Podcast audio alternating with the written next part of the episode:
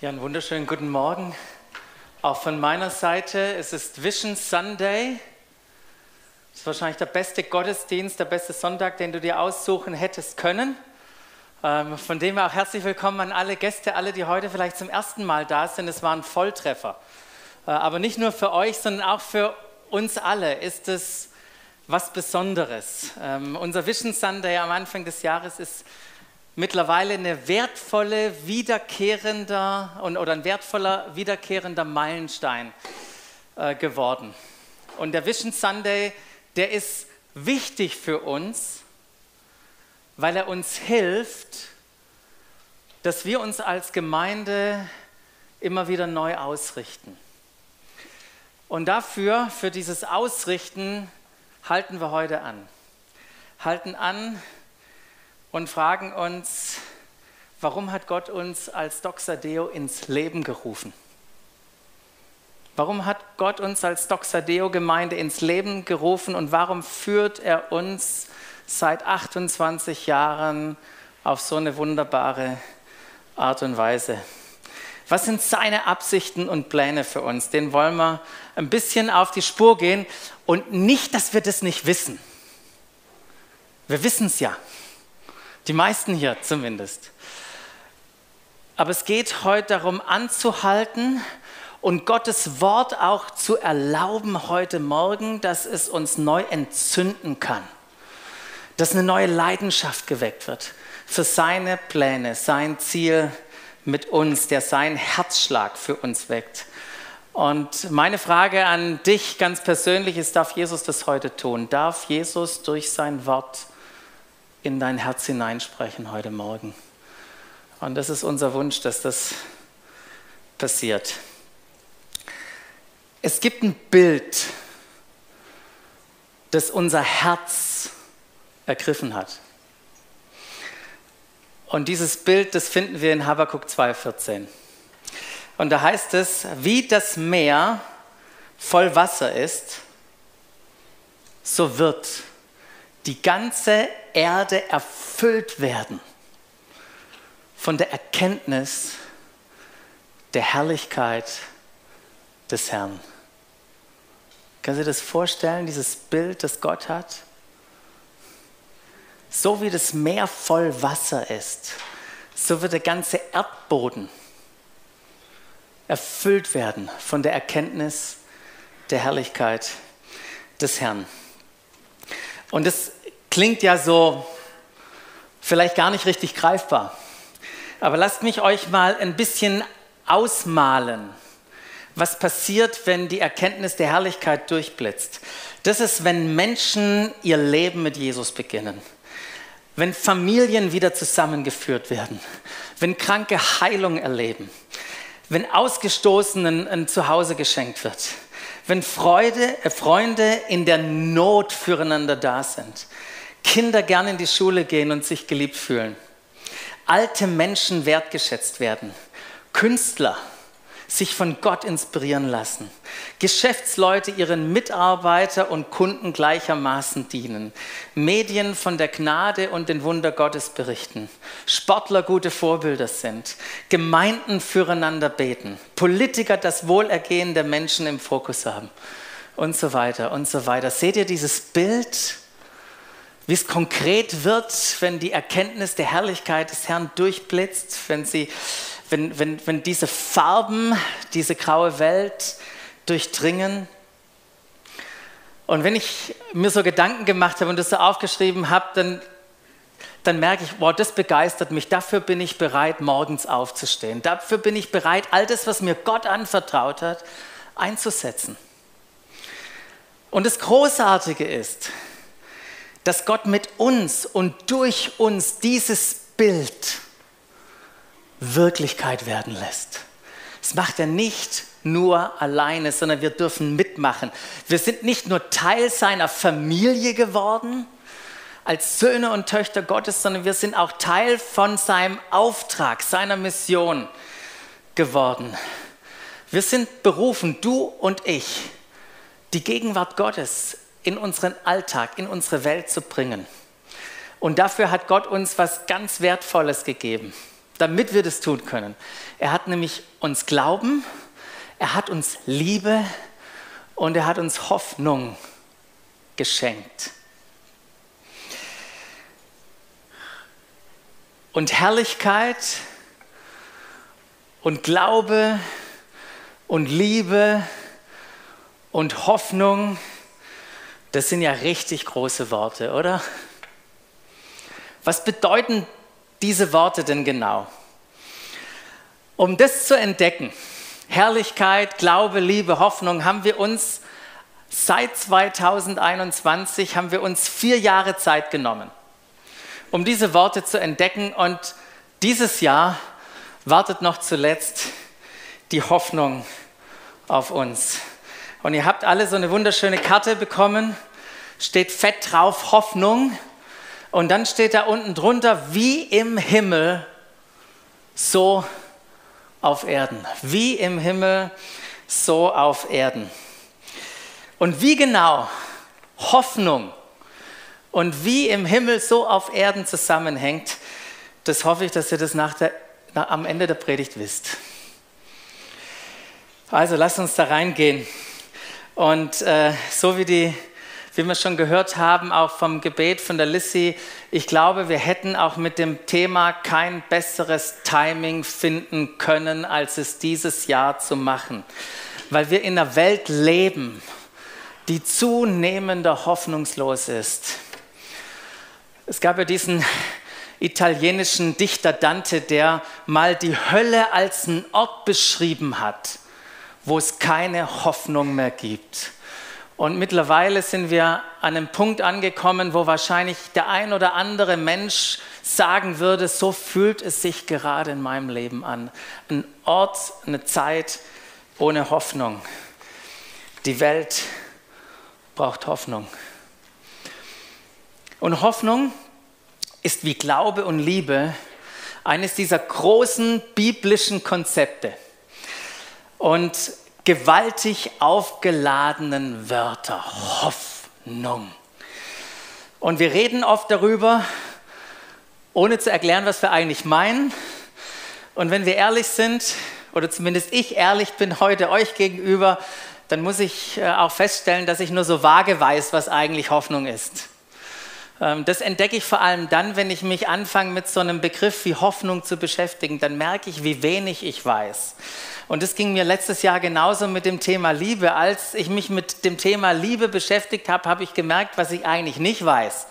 Und es war so gut, mich intensiv mit diesem Thema Liebe auseinanderzusetzen. Und genau das Gleiche hoffe ich auch, dass es mit Hoffnung bei mir und bei dir passiert. Und deshalb machen wir nicht nur heute ein Vision Sunday über Hoffnung, sondern wisst ihr, was wir heute starten? Wir starten gleich eine Serie über Hoffnung und nehmen uns vier Sonntage Zeit, um da einzutauchen und wirklich Zeit zu haben, um auch ein, ein paar wichtige Gedanken über Hoffnung miteinander zu teilen und die in den, in den Raum hier zu legen.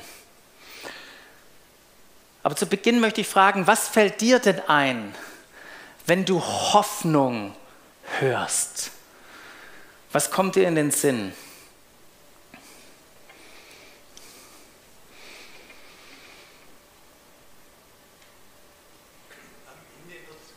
Am Ende wird es gut. Ja, Hoffnung ist ja ist ja ein, ein, ein Wort, was wir alltäglich gebrauchen. Ich meine, hoffentlich wird das Wetter morgen schön. Oder ich hoffe, dass das klappt am Ende. Da ist Hoffnung oder wie wir Hoffnung verwenden, ein Wunschdenken. Wenn wir sagen, hoffen wir auf das Beste hoffen wir auf das Beste, dann ist es in der Regel ein vager, unsicherer Optimismus in Bezug auf was in der Zukunft. Über die Hoffnung, die wir reden. Die biblische Definition von Hoffnung unterscheidet sich allerdings fundamental von diesem Wunschdenken und diesem vagen, unsicheren Optimismus. Wenn wir als Christen von Hoffnung sprechen, dann ist es eine Sache der Gewissheit. Es ist eine Sache der Gewissheit. Meistens sprechen wir Menschen, die durch schwere Zeiten gehen, die Hoffnung und feste Zuversicht zu, dass Gott sie durchtragen wird. Und das ist absolut wahr. Und es ist absolut gigantisch, dass Gott es macht, dass wir in schwierigen Zeiten Hoffnung haben, weil Jesus mit uns ist und der alles in unserem Leben sieht. Er sieht uns, er kennt unser Inneres und er kümmert sich um uns. Was für eine wunderbare Wahrheit. Aber ich möchte heute Morgen uns fragen, ob das alles ist. Und es ist ja schon gigantisch. Aber ist das alles, was die Hoffnung ausmacht, die wir in Christus haben? Könnte Hoffnung größer sein, als wir denken?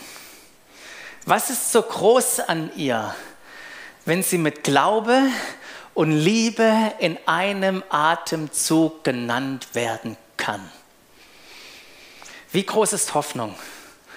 Und was, was umfasst diese Hoffnung? Und mit diesen Fragen möchte ich euch in den Epheserbrief heute Morgen nehmen, Kapitel 1. Und dort werden wir nur ein paar Abschnitte rausgreifen aus diesem gigantischen Kapitel. Und beginnen möchte ich mit Vers 15. Da heißt es, hinzu kommt, dass ich gehört habe, wie beständig euer Glaube an den Herrn Jesus ist. Und dann heißt es zweitens, und was für eine Liebe ihr allen entgegenbringt, die zu Gottes heiligen Volk gehören. Wegen all dem kann ich nicht anders, als Gott immer wieder für euch zu danken. Boah, ich würde mich dermaßen freuen, wenn irgendjemand uns diesen Brief zuschickt und sagen würde, hey, ich habe euch beobachtet. Ihr habt so einen guten, intensiven Glauben an Jesus. Und wie ihr lebt, ist gigantisch. Aber dann heißt es weiter, jedes Mal, wenn ich bete, dann denke ich an euch. Jedes Mal, wenn ich bete, dann denke ich an euch. Und dann sagt Paulus, ich bete darum, dass Gott, der Gott unseres Herrn Jesus Christus, der Vater, dem alle Macht und Herrlichkeit gehört, euch den Geist der Weisheit und der Offenbarung gibt, damit ihr ihn besser kennenlernt. Und dann heißt es er, und da geht es um den Geist, öffne euch die Augen des Herzens, damit ihr erkennt, was für eine Hoffnung euch, eine Hoffnung Gott euch gegeben hat, als er euch berief. Wörtlich steht da, was die Hoffnung eurer Berufung ist. Was sagt uns der Abschnitt? Paulus hat von dem Glauben und der Liebe dieser Menschen gehört. Doch es gab noch etwas, was er ergänzend dazulegen wollte. Und das war Hoffnung. Nicht unbedingt, weil die vielleicht gar keine Hoffnung hatten, sondern einfach aus dem Wunsch heraus, dass sie sich tiefer mit der Hoffnung beschäftigen. Klingt so, als wären das wir. Und bemerkenswert finde ich, dass Paulus nicht hier irgendwie eine Definition von Hoffnung einschiebt oder anfängt jetzt irgendwie über Hoffnung zu lehren, sondern er fängt an zu beten für ein Verständnis von Hoffnung. Ich bete darum, dass Gott euch den Geist der Weisheit und der Offenbarung gibt. Er öffne euch die Augen des Herzens, damit ihr erkennt, zu welcher Hoffnung ihr berufen seid. Wir brauchen eine Offenbarung. Eine Offenbarung, damit unsere Augen geöffnet sind für die Hoffnung und wie die Hoffnung mit unserer Berufung zusammenhängt. Offenbarung ist ja auch so ein Wort. Was bedeutet Offenbarung? Offenbarung bedeutet, dass Gott uns hilft, etwas zu sehen, was wir aus uns heraus nicht selbst sehen können. Und bei der Hoffnung, über die wir reden, diese Hoffnung, da brauchen wir genau diese Offenbarung. Und dieses Gebet von Paulus, das ist mein persönliches Gebet für mich dieses Jahr geworden. Habe schon ein paar Mal für mich gebetet. Aber es ist nicht nur ein Gebet für mich, sondern es ist auch unser Gebet füreinander, dass wir genau das erleben. Möge seine, sein Geist uns die Augen öffnen. Mögen wir von Hoffnung erfüllt werden dass unser ganzes Sein auch erfüllt wird, so dass Hoffnung ein Kennzeichen, eines dieser Kennzeichen unseres Lebens wird. Und mögen wir Hoffnungsträger werden dadurch für unsere Familien, für unsere Arbeitsplätze, für die unterschiedlichen Bereiche der Gesellschaft, in die Gott uns hineingestellt hat. Denn das ist die Berufung, die wir haben. Und für diese Berufung brauchen wir den Geist der Wahrheit, der Geist der Weisheit und der Offenbarung. Habt ihr euch schon mal gefragt, wie Gott es macht? Oder wie diese Dynamik ist mit Offenbarung, wie das passiert? Wie soll das ganz praktisch stattfinden? Dass Gott uns eine Offenbarung schenkt. Und ich möchte euch hineinnehmen in ein Wort, in einen Gedanken, der für uns dieses Jahr ganz zentral sein wird. Und dies ist dieses Wort schauen schauen. Ähm, schauen ist eine Handlung, ist eine Aktion, ein Tun, ein Positionieren, ist eine Haltung, ist eine Gewohnheit, ein Lebensstil. Und jetzt muss ich wieder ehrlich sein, den ich nicht wirklich gelernt habe, in meinem Leben bisher zu integrieren, wie ich das tun hätte sollen bisher. Denn dieses Schauen ist unersetzlich. Denn Schauen führt zum Ausrichten. Und das ist, was wir alle auch brauchen. Und lasst mich euch auch heute Morgen in diese zwei Schlüsselaspekte hineinnehmen, ein paar Gedanken da verlieren. Schauen und ausrichten. Das Letztere folgt aus dem Ersten. Zuerst schauen wir die Hoffnung wir schauen die Hoffnung und dann richten wir uns entsprechend der Hoffnung aus. Wir leben sie und verleihen ihr dadurch Ausdruck. Ähm, dieses Schauen, dieses biblische Konzept vom Schauen, das geht leider unter, wenn wir die, Bibel ins Deutsche übersetzen, weil wir im Deutschen nicht wirklich ein Wort dafür haben. Ähm, interessant ist, wenn man im Englischen guckt, in den ganzen alten englischen Bibelübersetzungen, da steht dieses Wort Behold. Und umso neuer die Übersetzung wird, umso weniger findet man dieses Wort, dieses Konzept, auch das da ist. Ähm, in der Regel übersetzen wir dieses, dieses biblische Konzept von Schauen äh, mit siehe, siehet. Und um was geht es, wenn wir über Schauen reden? Es, es geht um Ansehen, um Anblicken, etwas wirklich sehen und dann da auch nachdenken darüber, weil wir es wahrnehmen, sich etwas widmen, beobachten, in Berührung kommen, verinnerlichen, überzeugt werden. Denk mal an ein wunderbares Gemälde.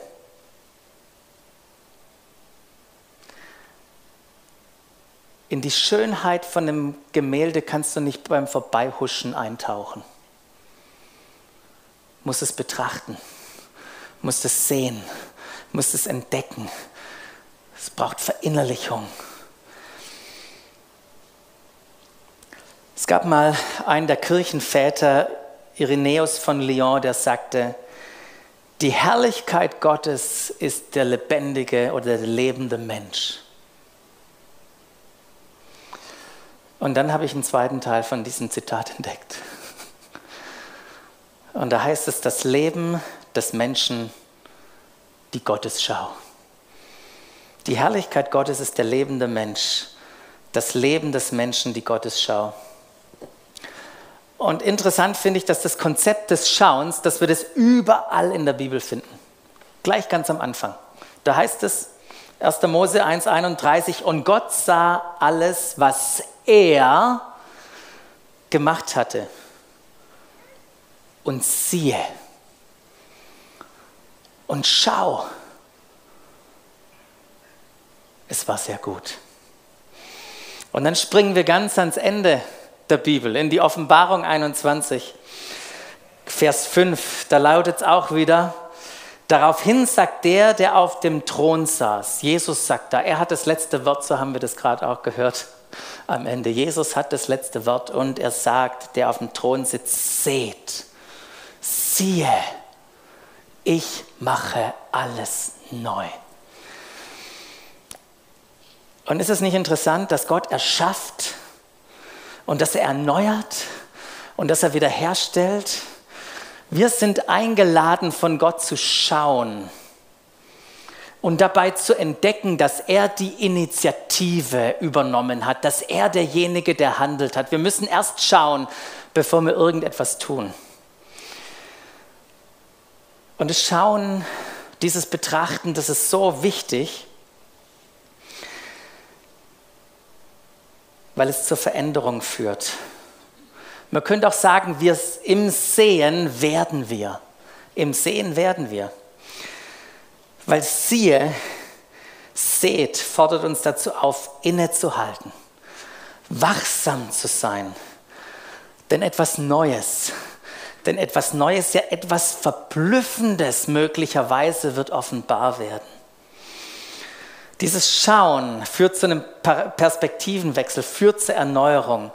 Wenn wir schauen, dann lernen wir, so heißt es ja im Abschnitt auch immer Epheser, dann lernen wir Gott immer besser kennen. Wir entdecken, was er alles tut. Wir finden unsere Bestimmung als seine Mitarbeiter und, und werden erfüllt von Hoffnung. Das passiert alles im Schauen. Schauen beinhaltet diesen Prozess des Umkehrens, des Neuausrichtens. Dinge dürfen sterben, wenn wir sehen, wenn wir schauen. Alte Vorstellungen dürfen sterben und wir dürfen etwas Neues, Neues aufnehmen in unserem Leben. Umkehren, das ist ja auch so ein, ein großes Wort, das wir immer mal wieder verwenden. Echte Umkehr bedeutet Metanoia. Das ist die Einladung, unser Denken zu verändern, uns neu auszurichten aufgrund dessen, was wir an Offenbarung bekommen haben. Das bedeutet Umkehr. Und ein großes Problem, warum viele Menschen heute hoffnungslos sind, liegt darin, dass sie ein völlig falsches Bild von Gott haben, ein Bild, was überhaupt nicht mit dem auferstandenen Jesus übereinstimmt. Kein Wunder sind sie hoffnungslos. Und unser Gebet ist, dass Gott dieses Bild in ihnen wirklich korrigieren darf. Ohne Schauen werden wir unsere Berufung nicht leben können. Und deshalb lädt Paulus uns dazu ein und betet sogar für uns. Betet, dass wir geöffnete Augen des Herzens haben, um das zu erkennen. Und wenn wir schauen in diesem Jahr, was wollen wir denn anschauen? Wir wollen nicht irgendetwas anschauen, sondern wir wollen dieses Jahr eine Person anschauen. Wir möchten Jesus anschauen, so wie das Paulus gemacht hat. Dieser, ich bin ja bei Vers 15 eingestiegen und der Abschnitt vorher, das sind die Verse 3 bis 14, das schwärmt, da preist Paulus in einer wunderbaren Art und Weise einfach nur Jesus. Und das ist so interessant, bei uns sind es ja insgesamt zwölf Verse. Und dies, das ist ein wunderbares Gedicht im, im Griechischen und das ist eigentlich nur ein langer Satz. Paulus kommt gar nicht mehr raus aus dem Schwärmen von Jesus und dem Bestaunen, was er alles gemacht hat. Und äh, wie dieser lange Satz ähm, mit wie im Himmel so auf Erde, Erden zusammenhängt, möchte ich euch zeigen, indem ich aus diesem langen Satz nochmal einen kurzen Abschnitt rausgreife, und zwar im Epheser 1, äh, die Verse 8 bis 10. Da heißt es, in seiner Gnade hat er, und da ist von Gott die Rede, in seiner Gnade hat er uns all, auch alle nötige Weisheit und Einsicht geschenkt. Cool, oder? Gott schenkt uns Einsicht und Weisheit. Er hat uns seinen Plan wissen lassen. Gott hat einen Plan. Ist nicht planlos. Und diesen Plan hat er uns wissen lassen, der bis dahin ein Geheimnis war und den er, so hatte er sich vorgenommen und so hatte er beschlossen, durch Christus verwirklichen sollte, sobald die Zeit dafür gekommen war. Und was war der Plan? Den Gott vor langer Zeit schon hatte und gewartet hat, nur bis die Zeit reif dafür war, sodass er in Jesus diesen Plan verwirklichen konnte. Und dann heißt es weiter, unter ihm, Christus, dem Oberhaupt des ganzen Universums, soll alles vereint werden. Alles soll vereint werden, zusammenkommen. Das, was im Himmel und das, was auf der Erde ist. Der geheime Plan war, in Christus zu vereinen, was im Himmel und was auf der Erde ist. Deshalb haben wir da schön freizügig, freigiebig draufgeschrieben, wie im Himmel, so auf Erden. Die Zeit war gekommen, als Jesus geboren wurde. Und das Kreuz war ein Erfolg. Das Kreuz war ein Erfolg. Durch Christus. Durch Christus. Und nur, dass wir das nochmal verstehen. Christus ist nicht der Nachname von Jesus. Es war nicht Josef und Maria Christus, die jetzt einen Sohn haben. Christus ist sein Titel. Christus heißt der Gesalbte. Und was ist damit gemeint? Der König, weil man Könige gesalbt hat. Dort, wo Jesus König ist, dort, wo Jesus Jesus König ist, kommt der Himmel und sein Königreich auf die Erde. Dort, wo Jesus König ist, kommt der Himmel und sein Königreich auf die Erde. Und deshalb begann Jesus mit den folgenden Worten seinen öffentlichen Dienst, heißt es, kehrt um. Metanoia, kehrt um denn das Himmelreich ist nahe. Wisst ihr, dass dieses wunderbare Buch, die Bibel, dass sie ein absolutes Hoffnungsbuch ist. Ein absolutes Hoffnungsbuch. Die wunderbare Schöpfung Gottes, in die Schuld, Scham, Schmerz, Böses und selbst der Tod eingedrungen ist, die wird nicht einfach von Jesus weggeworfen sondern Gott erlöst, versöhnt und erneuert in Jesus die gesamte Schöpfung. Er bringt neues Leben, heilt den Schmerz und stellt wieder her, was zerbrochen war. Dieses Bild, diese Vision der Wiederherstellung bewirkt Hoffnung und befähigt uns als seine Nachfolger dazu, uns aktiv einzubringen für seine Ziele in dieser Welt hier und jetzt. Und das ist, wo wir Hoffnung festmachen als Christen. Unsere Hoffnung als Christen ist mit der Offenbarung von Jesus als König und seinem Königreich untrennbar verbunden. Das ist unsere Hoffnung. Und deshalb werden wir in diesem Jahr beginnen, und nicht nur beginnen, wir werden auch dieses Jahr enden damit, dass wir Jesus anschauen. Ihn, den König, der sein Reich bringt das sich unter uns entfaltet.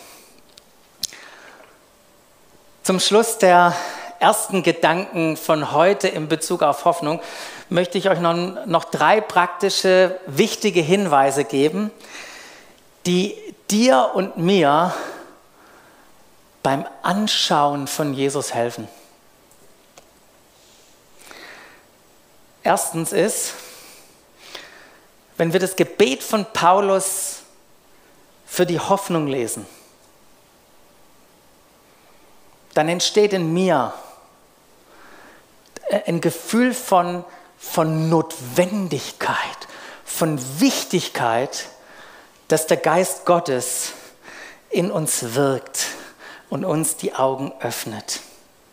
Und es ist auch so gigantisch, wenn wir weiterlesen, was Paulus in seinem Gebet noch betet, äh, wo er betet, der Geist oder er öffne euch die Augen des Herzens, damit ihr erkennt, was für eine Hoffnung Gott euch gegeben hat, als, als er euch berief. Da können wir weiterlesen und mit was für einer überwältigend großen Kraft. Und mit was für einer überwältigend großen Kraft, der unter uns den Glaubenden am Werk ist. Und wisst ihr, was es für eine Kraft ist? Es ist dieselbe gewaltige Stärke, mit der er am Werk war, als er Christus von dem Toten auferweckte und ihm den himmlischen, in der himmlischen Welt den Ehrenplatz zu seiner Rechten gab. Das ist diese Kraft, deine Auferstehungskraft, die immer wieder Leben schafft, Unmögliches möglich macht. Lebt in mir, so haben wir das gerade gesungen. Und der Heilige Geist, der hilft uns zu schauen, der hilft uns umzukehren, der hilft uns, uns auszurichten und schenkt uns alles, was wir brauchen, um diese Berufung als Hoffnungsträger auch zu leben. Wir brauchen alle die Befähigung vom Heiligen Geist. Wir brauchen mehr von ihm. Und könnte dieses Jahr der Hoffnung, könnte dieses Jahr der Hoffnung eine Zeit werden, wo wir uns alle noch mehr dem Heiligen Geist stärker bewusst werden und ihn mehr in den Fokus nehmen, auch in unserem persönlichen Leben. Könnte dieses Jahr der Hoffnung so eine Zeit sein? Also erstens, erster praktischer Tipp, mach dich abhängig vom Heiligen Geist. Das zweite, für das Schauen, der zweite Hinweis ist Gebet und Wort Gottes. Nichts Neues. Ich sag's trotzdem, weil es so wichtig ist. Paulus hat mit Gebet begonnen. Wir sollten es auch tun. Weil Gebet Interaktion, Austausch ist, sodass Gott uns beschenken kann mit Offenbarung, mit seinen Gedanken. Und neben dem Gebet, wo Paulus ja, wo sein Lebensrhythmus war, immer wieder zu beten, war auch das Wort Gottes zu lesen, Teil von seinem Lebensrhythmus. Und deshalb schreibt dann Römer 15, äh, Vers 4, da heißt es, und alles, was die Schrift sagt, alles, was die Schrift sagt, und was doch schon vor langer Zeit niedergeschrieben wurde, sagt sie, Unsretwegen. Wir sind es, die daraus lernen sollen. Wir sollen durch ihre Aussagen ermutigt werden, damit wir unbeirrbar durchhalten, bis sich unsere Hoffnung erfüllt. Bis Jesus wiederkommt, dürfen wir lesen und uns ermutigen lassen. Und wie das funktioniert mit dem Ermutigen der Schriften, die vor langer Zeit aufgeschrieben wurde, da fügt Paulus ein paar Verse weiter gleich ein Beispiel an. Da zitiert er nämlich aus dem Jesaja 11 und da sagt er, und Jesaja sagt, bald wird er da sein. Sagt Jesaja, bald wird er da sein, der Spross, der aus der Wurzel des Isai hervorwächst. Er wird sich erheben, um die Herrschaft über die Völker auszuüben. Auf ihn werden die Völker hoffen. Was für ein Hammer, was für ein Hammer-Zitat, was für eine, ein, ein Hammer-Konzept oder ein, ein, Gedanke. Isai ist übrigens der Vater von König David und der Spross, von dem hier gesprochen wird, ist Jesus, der geboren wird. Und irgendwann wird sich Jesus erheben. Wisst ihr, wo, wo er sich erhoben hat? Aus dem Grab, aus dem Tod heraus hat er sich erhoben um was zu tun, um zu herrschen. Herrschen über wen? Über die Völker, über uns. Wir sind damit eingeschlossen in, diese, in dieses wunderbare Reich Gottes. Und dann führt, geht Paulus weiter und sagt, darum, darum ist es mein Wunsch. Man könnte auch übersetzen, mein Gebet. Mein Wunsch, mein Gebet, dass Gott die Quelle aller Hoffnung. Wörtlich heißt es, der Gott der Hoffnung euch in eurem Glauben volle Freude und vollen Frieden schenkt, damit eure Hoffnung durch die Kraft des Heiligen Geistes immer unerschütterlicher wird. Das ist unser Gebet für dieses Jahr. Deshalb haben wir diesen Vers hier hinten auf die Jahresthemenkarte gedruckt, dass ihr das mitnehmt und dass dieses dieser Wunsch euer Wunsch wird, dass dieses Gebet euer Gebet wird. eine unerschütterlichere Hoffnung. Warum? Weil der Heilige Geist uns diese Hoffnung, Hoffnung schenkt und uns offenbart. Sich abhängig vom Heiligen Geist machen, beten und Wort Gottes. Und der dritte Tipp heute Morgen, schaue gemeinsam mit anderen. Schaue gemeinsam mit anderen. Der Heilige Geist wirkt nämlich unter uns. Und wir dürfen gemeinsam beten. Ich habe ja jetzt so viel aus dem Brief rausgenommen, aus dem Epheserbrief. Den hat Paulus einmal geschrieben. Der wurde einmal dorthin geschickt. Nicht jeder hat eine E-Mail bekommen und konnte daheim auf seinem Smartphone lesen. Wenn du wissen wolltest, was Paulus gesagt hat, du musstest morgens aufstehen und in den Gottesdienst kommen. Ich möchte uns einladen, zusammen, zusammen das Wort Gottes in Gemeinschaft zu lesen, zusammen zu beten, zusammen, zusammen zu schauen, zusammen zu sehen, miteinander zu entdecken und uns Anteil zu geben an den Entdeckungen, die wir miteinander machen. Und ich glaube, das ist auch genau das, was Paulus im Korintherbrief meint, wo es da heißt, wir alle aber schauen mit unverhülltem Angesicht die Herrlichkeit des Herrn wie in einem Spiegel und werden so in sein eigenes Bild verwandelt von Herrlichkeit zu Herrlichkeit durch den Geist des Herrn. Wir alle gemeinsam schauen. Und während wir schauen, während wir Lieder singen, beten, sein Wort hören und uns darüber ehrlich und authentisch austauschen. Ja, wir müssen uns ja nichts vorspielen hier. Ähm, wir dürfen ehrlich sein. Wenn wir das tun, dann werden wir verwandelt. Metanoia durch den Geist. Und deshalb ist die herzliche Einladung in diesem Jahr, mit auf eine Entdeckungsreise zu gehen.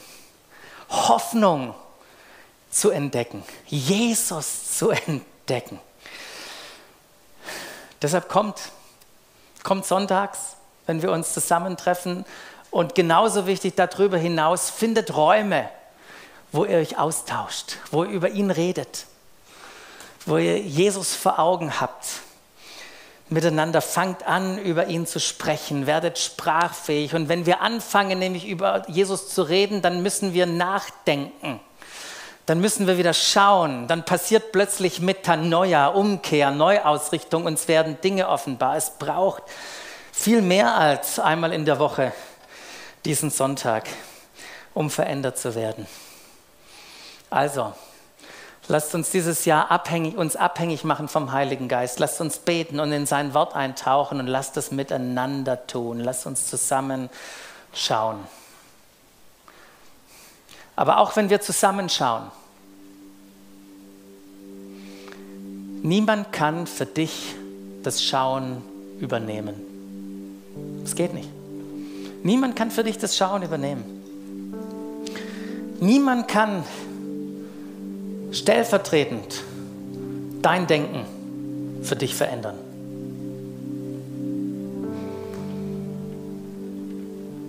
Und schauen und ausrichten ist viel mehr als eine Einladung. Ist viel mehr als eine Einladung. Schauen und ausrichten ist deine persönliche Berufung. Schauen und ausrichten ist dein Leben. Christus immer wieder zu sehen. Die Hoffnung der Herrlichkeit in dir. Das, was du selber tun musst. Wisst ihr, wenn wir zusammen im Urlaub sind und ich mache morgens in den Bergen den Rollladen hoch und erzähle dir staunend, sag ich, das musst du sehen diesen Sonnenaufgang in den Bergen, dann kann ich versuchen, dir irgendwie das zu beschreiben oder ein Bild für dich zu machen. Aber keine Beschreibung und kein Bild dieser Welt kann manchmal die Schönheit festhalten, die wir sehen, wenn wir Jesus sehen. Ich kann es nicht für dich beschreiben. Manche Dinge musst du selber sehen. Und ich möchte dich herausfordern, in diesem Jahr diese Entscheidung zu treffen und zu sagen, Jesus, ich möchte schauen. Ich möchte dich betrachten. Ich möchte dich sehen von Angesicht zu Angesicht. Du bist der, der die Herrlichkeit Gottes offenbart. Du bist sein vollkommenes Abbild, das Antlitz. Und ich möchte dich sehen in all deiner Schönheit.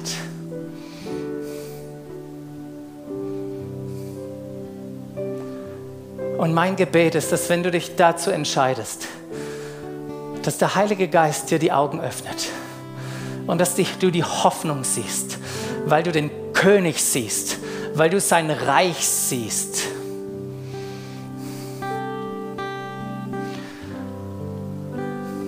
Lasst uns eine Zeit nehmen, gemeinsam, wo wir gemeinsam schauen. Lasst uns Jesus schauen. Jesus, danke, dass du lebst. Jesus, meine Hoffnung, lebt.